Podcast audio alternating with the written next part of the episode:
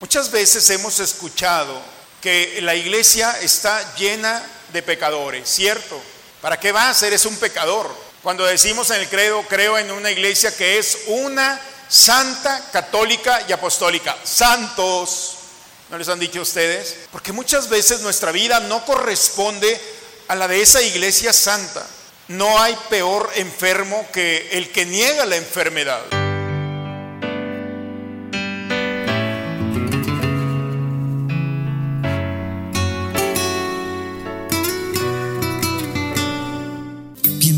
A la Santa Misa. El Señor esté con ustedes, hermanos. Proclamación del Santo Evangelio según San Marcos. En aquel tiempo Jesús y sus discípulos se dirigieron a los poblados de Cesarea de Filipo. Por el camino les hizo esta pregunta, ¿quién dice la gente que soy yo? Ellos le contestaron, algunos dicen que eres Juan el Bautista, otros que Elías y otro que alguno de los profetas. Entonces él les preguntó, ¿y ustedes quién dicen que soy yo? Pedro le respondió, tú eres el Mesías. Y él les ordenó que no se lo dijeran a nadie. Luego se puso a explicarles que era necesario que el Hijo del Hombre padeciera mucho que fuera rechazado por los ancianos, los sumos sacerdotes y los escribas, que fuera entregado a la muerte y resucitara el tercer día. Todo esto lo dijo con entera claridad. Entonces Pedro se lo llevó aparte y trataba de disuadirlo. Jesús se volvió y mirando a sus discípulos reprendió a Pedro con estas palabras. Apártate de mí, Satanás, porque tú no juzgas según Dios, sino según los hombres. Después llamó a la multitud y a sus discípulos y les dijo, el que quiera venir conmigo, que renuncie a sí mismo, que cargue con su cruz y que me siga. Pues el que quiera salvar su vida, la perderá. Pero el que pierda su vida por mí y por el Evangelio, la salvará. Palabra del Señor. En los evangelios, hermanos, Jesús hace más de 300 preguntas. Si nosotros vemos la Biblia, vamos a descubrir que generalmente el diálogo de Jesús son preguntas. Desde muy niño, cuando se le pierde a José y a María, dice que lo encontraron en el, en el templo haciéndole preguntas a los maestros de la ley. Y toda su vida fue una constante pregunta. Es una manera de resolver. Se dice que una buena pregunta resuelve la realidad o el problema de fondo. Una pregunta puede resolver muchas cosas. Como sacerdote estoy inmerso en una serie de problemas toda la semana, no, míos, gracias a Dios, pero de problemas de muchos de nuestros hermanos que llegan. Y a veces es muy fácil tocar la historia porque faltan preguntas, pero no cualquier pregunta, porque una pregunta puede ser un reclamo también, sino hay preguntas que pueden resolver la historia de fondo. En el matrimonio, por ejemplo, cuando parece que la situación es irreparable, cuando no se puede hacer nada, cuando está el discurso entre uno y otro con un conflicto, la pregunta tan sencilla de ¿qué puedo hacer yo para que tú seas más feliz? Cuando uno de ellos se atreve a decir esto, se ponen todas las condiciones si el otro accede a sanar de raíz ese problema que se ha prolongado. ¿Qué puedo hacer yo por ti? Una buena pregunta resuelve el problema de fondo. Por eso Jesús nos ha enseñado esta forma de caminar y de dialogar y de resolver problemas. Si hay un problema que no has resuelto, es quizá, no por un deseo de voluntad, pero quizá te ha faltado la inteligencia, la práctica para hacer una buena pregunta. Y no solamente la pregunta para los demás, sino también para uno mismo. A veces vamos prolongando la ira, el cansancio, el agobio, la tristeza, la frustración, y parece que es una compañera a la que nos hemos acostumbrado Y si tú te has acostumbrado, Dios no, Dios no puede, ni tu familia, ni tus amigos, ni la gente, porque, porque a veces somos una carga emocional de tristeza, de angustia, de pena, de dolor. ¿Por qué no hacernos una pregunta que pueda resolver el problema de fondo y darnos esa respuesta que tanto anhela el corazón? Si prolongamos nuestros dolores, no es porque Dios quiere, es porque falta una pregunta. Desde niños hemos aprendido a hacer preguntas. Cuando empezamos a hablar, todo el mundo aplaude. Aun cuando empezamos a balbucear, los niños pequeños, las primeras palabras, ya escuchaste lo que dijo. Y después ya no hacemos, ya no hayamos qué hacer con ellos. ¿eh? Ya cállate, decir tantas preguntas, ¿para qué? Cuando la pregunta nos permite a nosotros no solamente cuestionar, nos pregunta interpelar, nos, nos permite también conocer a los demás, conocer las realidades. Es una forma extraordinaria. Por eso el Evangelio nos enseña también una forma de vivir. Pregunta. No hay preguntas, perdón, tontas. Habrá respuestas. Pero toda pregunta tiene un deseo de sabiduría. Toda pregunta. El camino de Jesús, hermanos, desde que va caminando, porque Jesús en los evangelios siempre está caminando. Y es muy interesante que en cada escenario siempre hay una pregunta. Hasta el día de hoy, desde el que te levantaste hasta ese momento, ha habido una pregunta. ¿Por qué me llevan a misa? Ni siquiera. hay un por qué, pregunta. Oye, Jesús en cada escenario, cuando le llevaron a un niño que estaba enfermo. Y el papá lo lleva desesperado y le dice a Jesús, te lo hemos llevado a los apóstoles, a tus discípulos, no han podido hacer nada con él. Jesús hubiera podido verlo solamente, más ni siquiera verlo y lo sana.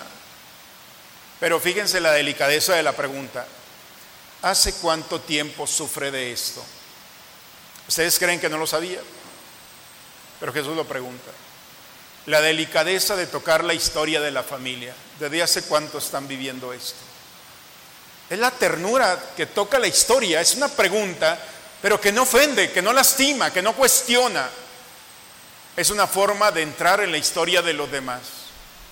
Cuando tú ves a un enfermo, ¿qué sientes? ¿Y por qué no decirle, ¿desde cuándo estás viviendo esto? ¿Qué diferente hay una pregunta bien hecha? Porque una pregunta mal hecha nos va a alejar siempre. Y vamos a continuar con esa situación, a prolongar el dolor. Una buena pregunta nos permite abrir las puertas del corazón. Jesús el día de hoy, hermanos, nos hace una pregunta. No solamente a sus apóstoles, dice que él va caminando en Cesarea de Filipo. Esta Cesarea de Filipo, lo he dicho en otras predicaciones, tuve la oportunidad de estar allí hace unos años. Hay una piedra, es tan grande como el Cerro del Pueblo. ¿Conocen el Cerro del Pueblo?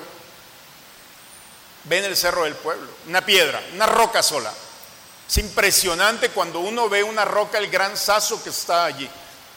Pero lo sorprendente no es la roca, sino que en la falda de la roca hay una gran cueva. Todavía hasta el día de hoy, cuando uno se pone delante, sale un frío de la profundidad. En tiempo de Jesús había un gran templo dedicado al dios Pan. De ahí viene pánico. Este dios Pan era el dios del infierno, era la entrada al infierno.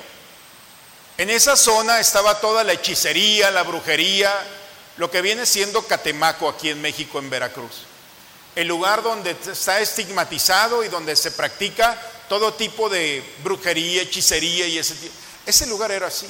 Jesús se lleva a sus discípulos y se va caminando con ellos.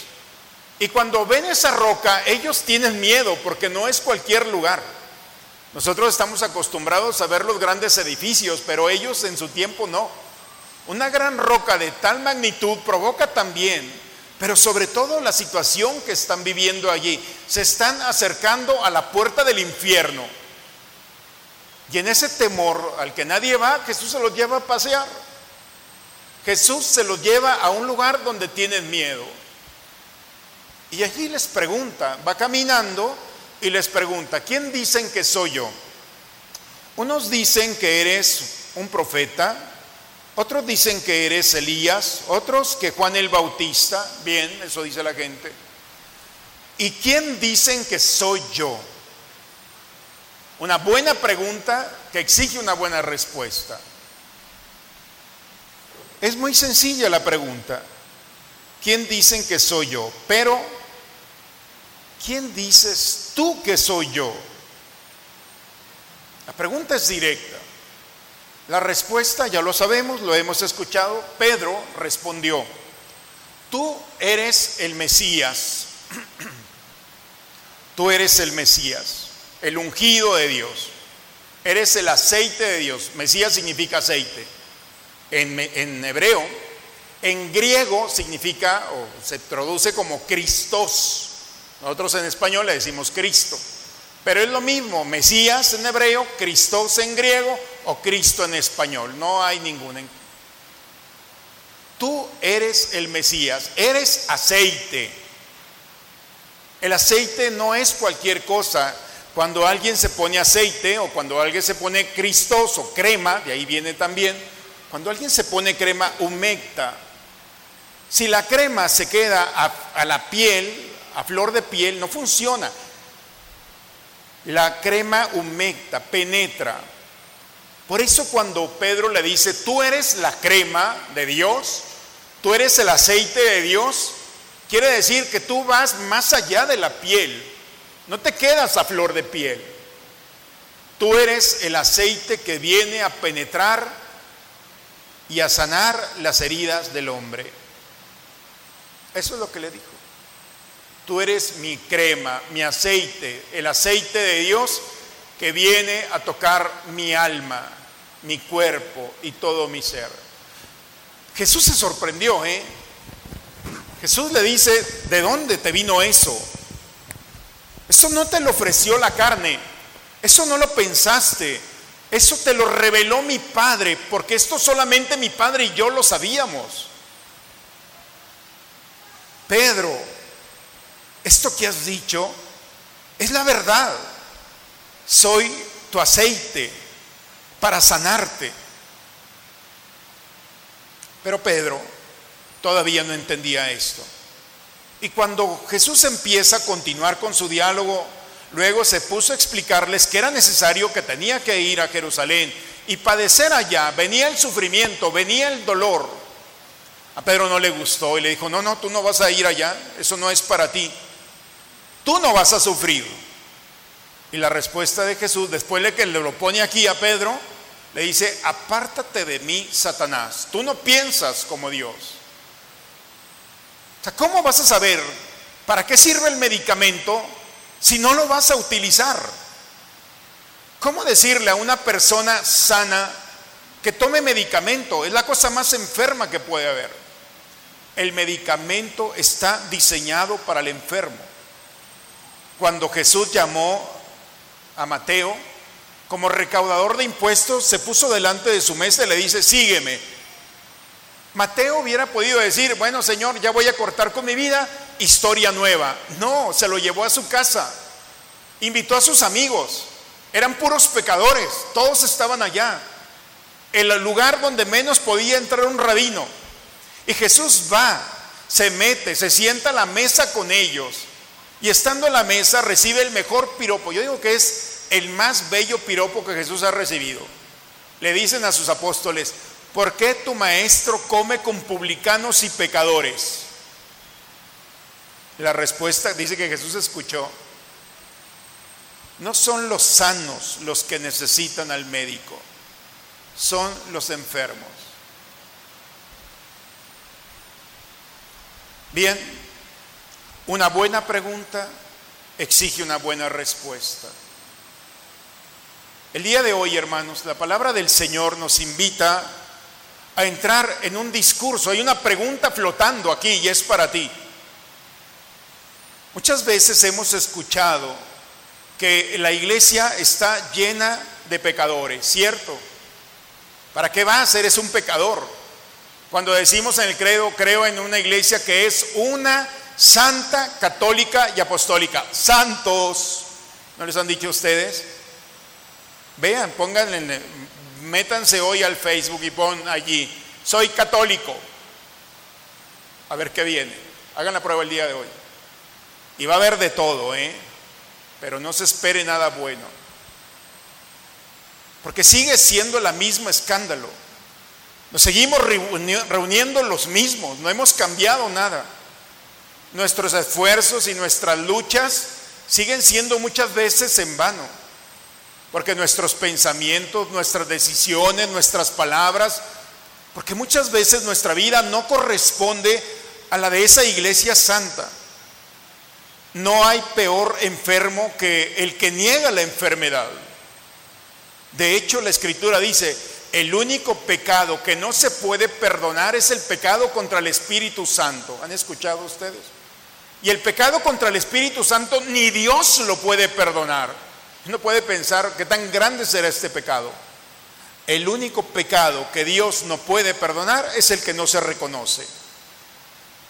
Cuando dices, no, no es pecado, Dios no puede hacer nada.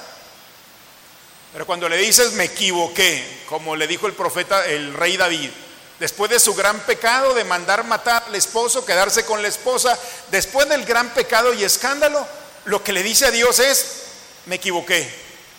Y dice, Dios lo perdonó. Es el escándalo de un Dios misericordioso. Así como el pecado se puede perdonar, la enfermedad también puede ser sanada. La iglesia, hermanos, es un espacio, es un hospital y tenemos que reconocer que muchas veces en nuestro corazón estamos enfermos, no solamente del cuerpo, sino también de la mente, de nuestras emociones. Decirle y responder a Jesús, tú eres el Mesías, es decirle, tú eres mi medicamento. Eres el medicamento que viene a pasar más allá de la piel, que no se queda a flor de piel Eres el medicamento que viene a tocar mi dolor, mi enfermedad, mi tristeza, mi frustración, mi depresión, todas esas realidades que el corazón puede estar allí anidadas. La respuesta del día de hoy no es solamente una respuesta, es un estilo de vida. Responderle al Señor, tú eres Mesías, eres mi Mesías, eres mi aceite, es descubrir que el Señor puede tocar las fibras más sensibles del corazón. Cuando el pueblo de Israel salió de Egipto, llevaban tres meses caminando y le dicen a Dios, ¿y las cebollas dónde están? ¿Han escuchado ese pasaje? El problema no es que coman cebollas, el problema es que la cebolla era la comida del esclavo. Y le dicen, ¿las cebollas? Y Dios, el problema para el pueblo, para Dios, no fue sacar a Israel de, de Egipto. El problema es quitarle y cambiarle el corazón cuando un hombre ya es libre y quiere seguir viviendo como esclavo.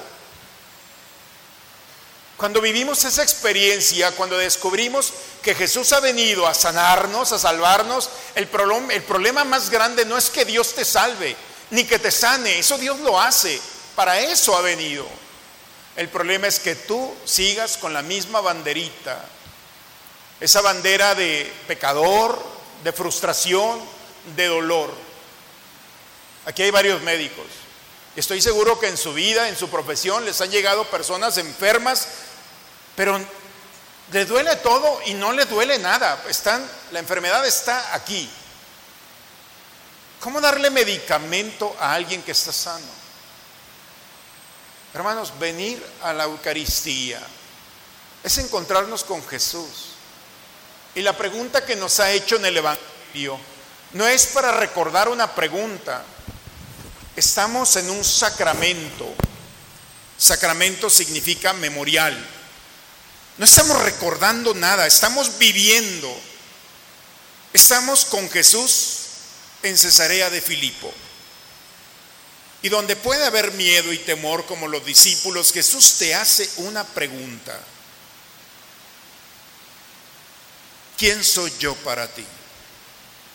Y si Él te está preguntando una pregunta, vaya, te está preguntando muy concreto, la respuesta es, pues eres algún profeta, eres un maestro, pero si le dices, eres el Mesías, deja que ese aceite de Dios vaya más allá de la piel, toque tu historia, tu mente, tu corazón, tu cuerpo, tu vida. Para eso ha venido Jesús. Por eso se ha querido perpetuar entre nosotros. No es solamente acompañarnos en el camino, es estar como medicamento, porque estamos enfermos. ¿Por qué no decirle al Señor, estoy enfermo de ira? Estoy enfermo porque no puedo perdonar o perdonarme. Porque puedo vivir con un dolor que me justifica que siga lastimando a los demás. ¿Por qué no solucionar esto de la mejor manera con un Dios que ha salido a nuestro encuentro? Pero sobre todo, hermanos, recibir a Jesús como el Mesías, como el Cristo, es transformarnos en cristiano. Ser cristianos, hermanos, significa aceite de Dios. Dios sigue estando entre nosotros con una propuesta. El cristiano significa, es en esencia medicamento para este mundo. En la segunda lectura nos dice Santiago, ¿de qué te sirve decir que tienes fe si no tienes obras? Las obras de un cristiano son cuando pone en práctica el aceite de Dios que ha sido recibido inmerecidamente para llevar al encuentro de los demás. En el nombre del Padre, del Hijo y del Espíritu Santo. Amén. Que el efecto de este don celestial, Señor, transforme nuestro cuerpo y nuestro espíritu, para que sea su fuerza y no nuestro sentir lo que siempre inspire nuestras acciones. Por Cristo nuestro Señor. Hermanos, hemos recibido a Cristo, nuestro medicamento, y reforzamos nuestro sentido de ser cristianos. Es ilógico que un cristiano lastime porque el medicamento se ha venido y se ha diseñado para sanar. Una de las formas que tiene la iglesia para reproducir el sentido de ser cristiano y un servicio muy bonito y muy delicado es el de nuestras catequistas, aquellas hombres y mujeres que dejan su tiempo y lo ofrecen a Dios para enseñar a los niños desde una temprana edad a descubrir lo que es ser cristiano. Muchos de nosotros tuvimos catequistas y agradecemos a ellas las primeras palabras para dirigirnos a Dios. En este momento quiero invitar a nuestras catequistas que están entre nosotros para hacer la bendición sobre ellas, pedir toda la comunidad para que este año que vamos a empezar, el Señor le dé la delicadeza para tocar las almas de los niños la sabiduría para depositar en ellos la sabiduría que viene de Dios, pero sobre todo el testimonio para arrastrar detrás de ustedes con la fuerza del amor a las familias con las que van a estar colaborando en, esta, en este año. Quiero invitar a nuestras catequistas, si están, le damos un fuerte aplauso, son personas maravillosas que están entre nosotros.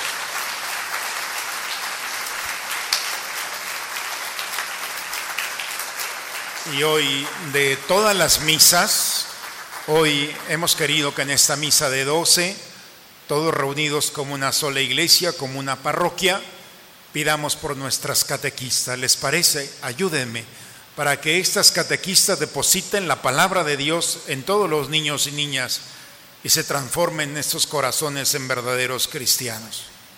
Gracias por su tiempo que dedican a nuestra iglesia, a nuestra parroquia y sobre todo por la delicadeza con la que llevan a bien esta tarea tan bonita, tan delicada, tan especial para Dios.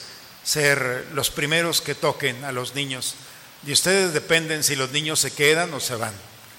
Así es que mucho cuidado, ¿eh?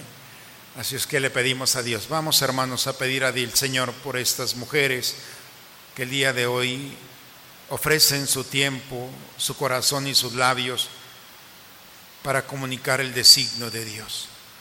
Te bendecimos y te alabamos. Dios de misericordia, que enviaste tu Hijo al mundo para librarnos por su sangre del pecado y nos has llenado de los dones del Espíritu Santo. Él después de haber vencido la muerte antes de subir a ti, Padre, envió a sus apóstoles como dispensadores de amor y de poder para que anunciaran al mundo entero el Evangelio y purificaran a los creyentes en el baño del bautismo. Te pido, Señor, por estas hijas tuyas, que el día de hoy ofrecen su vida, su tiempo, para configurarse a tu Hijo Jesucristo como mensajeros de salvación y de paz. Con el poder de tu brazo, guía, Señor, sus pasos, fortalécelas con tu gracia. Sé para ellas el sostén cuando estén cansadas. Dales palabras para que puedan llegar al corazón de aquellos que estarán bajo su responsabilidad. Es que sus corazones estén llenos del Evangelio, de la buena noticia, inspirados sus corazones por el Espíritu Santo, ya que este año quieren consagrarlo a tu servicio, Señor. Custódialos por intercesión de nuestra Madre Santísima de todos sus bienes espirituales, físicos y materiales. Haz que todo lo que hagan sea para ti una ofrenda agradable. Bendice a nuestra iglesia, nuestra parroquia y cada una de nuestras familias, especialmente a los niños y niñas que en este año se van a preparar para recibirte. Bendícelas, Señor, tú que eres Padre, eres Hijo y eres Espíritu Santo. Me están las del ¿verdad? Del colegio. Agradecemos también, mamás del Harmony, que este año se siguen sumando a ser educadoras de sus propias familias, del colegio y unidas a nuestra comunidad. Muchas gracias. Sigamos juntos esforzándonos para llevar la semilla de la fe. Que Dios nuestro Señor la recompense siempre en esta vida y en la otra el tiempo que dedican a llevar la buena nueva. Muchas felicidades, catequistas. Dios las bendiga.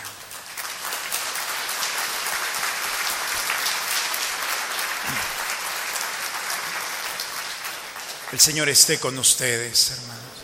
La bendición de Dios Todopoderoso, Padre, Hijo y Espíritu Santo, descienda sobre ustedes, sobre sus familias y permanezca siempre. Hermanos, el medicamento de Dios, Cristo, nuestra sanación, dejemos que llegue al corazón y portémoslo a todos aquellos que encontraremos a lo largo de nuestro caminar. Vayamos, hermanos, con el rostro de Cristo ofrecer la sanación del alma y del cuerpo. Vayamos en paz, la misa ha terminado. Muy bonita semana para todos.